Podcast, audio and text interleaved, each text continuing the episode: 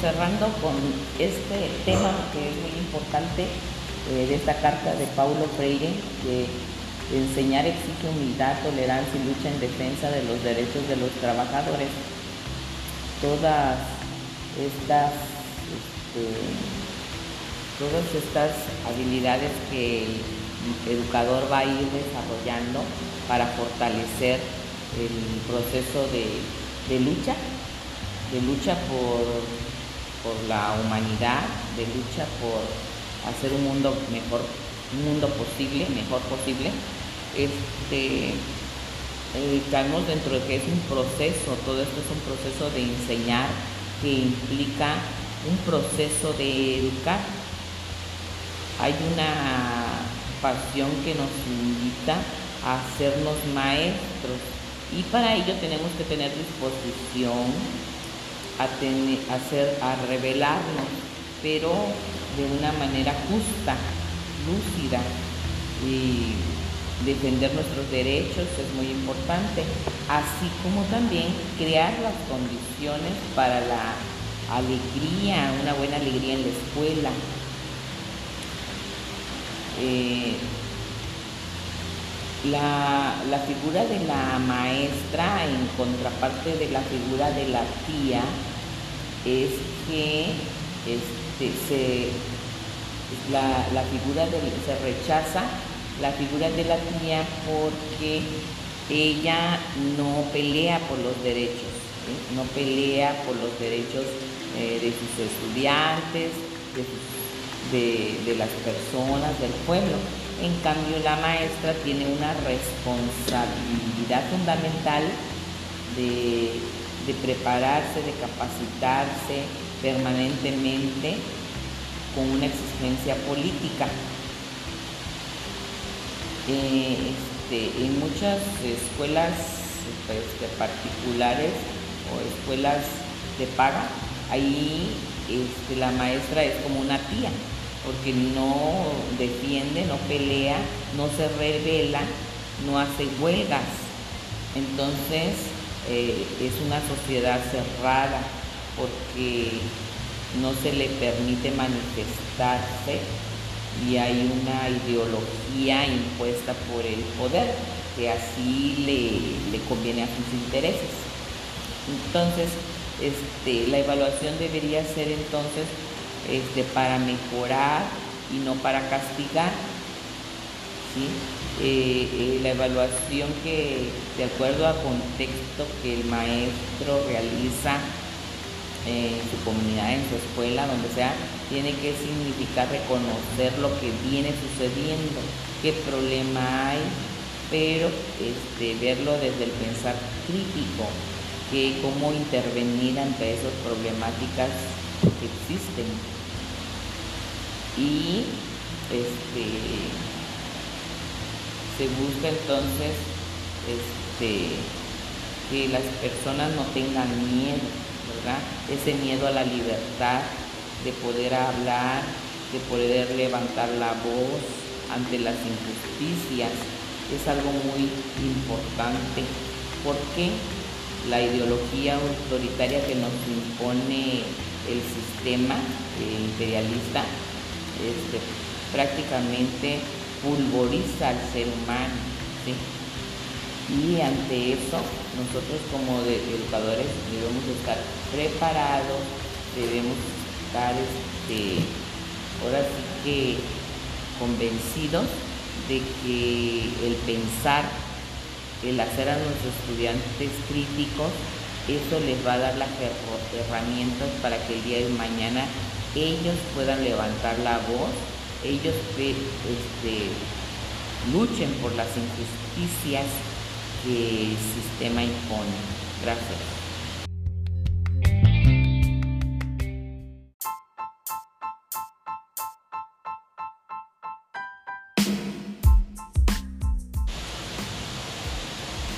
Entonces, en esta, en esta parte de la tolerancia, Pablo Freire nos dice que no significa ponerse en convivencia con lo intolerable, no es encubrir lo intolerable, no es a manzar al agresor ni disfrazarlo. Nos enseña, la tolerancia nos enseña a convivir con lo que es diferente, aprender con lo diferente, respetar lo diferente. Aquí vemos que hay este, dos partes, una, una parte que está a, este, a favor, que es ser cortés, pero también este, esa tolerancia, tolerancia se puede vestir de hipocresía, que es un defecto, es un desvalor. En, en, contraparte de lo que es la tolerancia, que es un valor de asumir una responsabilidad y también este, es un acto, el acto de tolerar implica establecer los límites, establecer principios, eh, hay que ser respetados y requiere más que nada un respeto, respeto y requiere disciplina, ética y en contraparte también en, nuestro trabajo diario vemos que también en algunos educadores está muy desarrollado el autoritarismo.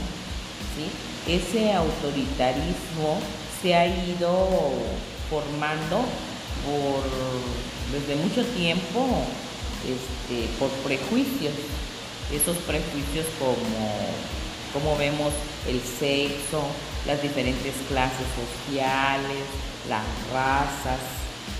Entonces, todo esa parte vamos a vamos a vamos a, este, a dejar de ser este, personas que no toleramos cuando jamás nosotros nos quitamos eh, eh, esos prejuicios.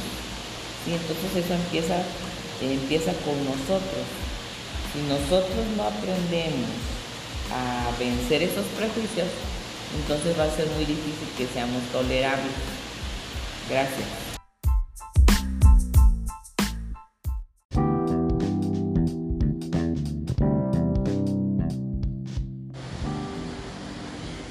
Eh, buenos días, tengan cada uno de ustedes los que es, escuchan este audio y pues quiero comentarles acerca de un ingrediente muy indispensable eh, para todo docente, ¿verdad? Eh, que es necesario que lo practiquemos, es la amorosidad. La amorosidad es, es muy importante, ¿verdad? Una cualidad humana que todos tenemos o debemos de tener para actuar y relacionarnos con nuestros alumnos, para que todo lo que hagamos sea con amor, con paciencia, ¿verdad? El amor encierra muchas, muchas cualidades más. Eh, ese amor hacia, hacia los alumnos y también debemos de tener amor hacia la forma de cómo vamos a enseñar a ellos para que se logre el aprendizaje, usar estrategias adecuadas eh, o sea que debemos luchar para que esto se lleve a cabo, ¿verdad? Nos debemos de preparar constantemente, de actualizarnos, eh, ser investigadores e innovadores para que nuestra forma de enseñar sea atractiva para nuestros alumnos y ellos anhelen siempre asistir a clases, eh, permanecer en, las aulas, ¿verdad?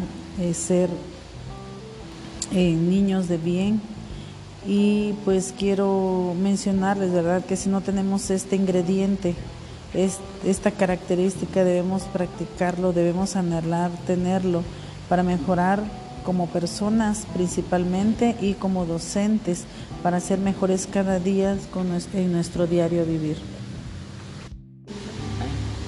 ¿Lo guardaste?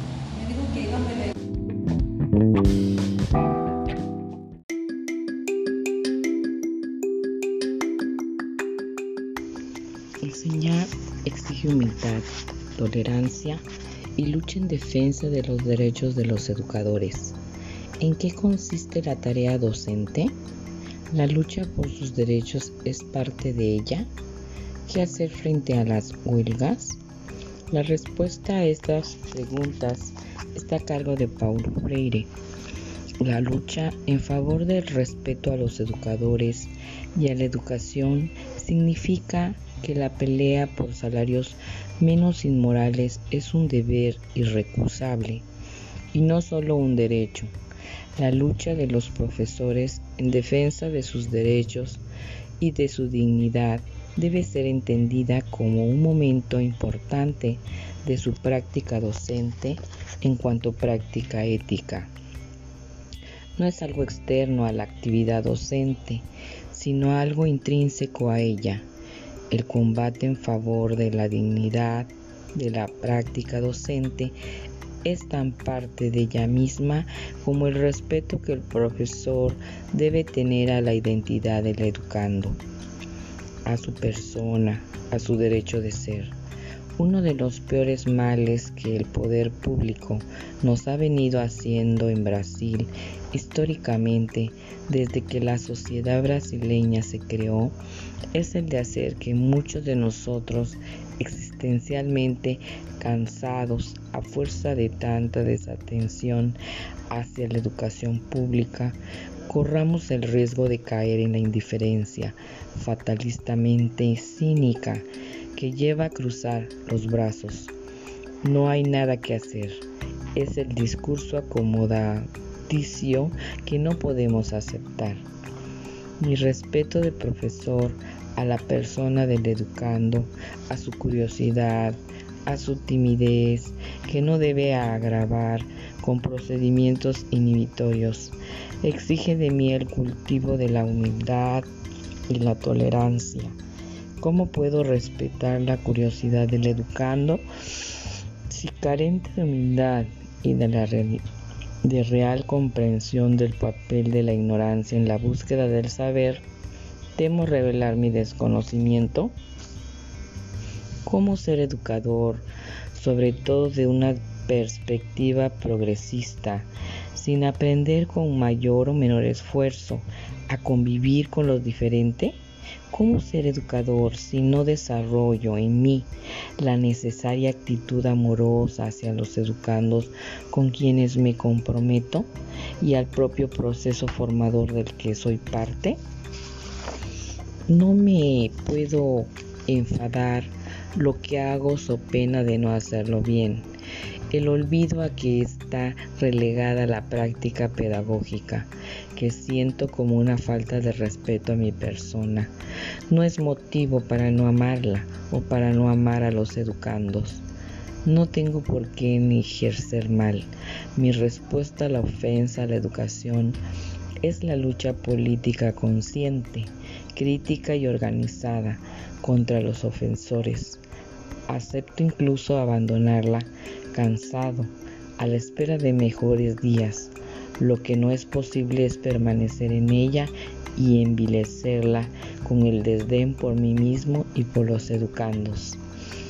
Una de las formas de luchar contra la falta de respeto de los poderes públicos hacia la educación es, por un lado, nuestro rechazo a transformar nuestra actividad docente en pura chamba y por el otro nuestra negativa a entenderla y ejercerla como práctica afectiva de tíos y tías. Ellos y ellas deben verse a sí mismos como profesionistas idóneos, pues es en la competencia que se organiza políticamente donde tal vez radica la mayor fuerza de los educadores. Es en este sentido como los órganos de clase deberían dar prioridad al empeño de formación permanente de los cuadros del magisterio como tarea altamente política y repensar la eficacia de las huelgas. La cuestión que se plantea obviamente no es para la lucha, sino reconociendo que la lucha es una categoría histórica, reinventar la forma también histórica de luchar. Fuente, Pedagogía de la Autonomía. Autor, Paulo Freire.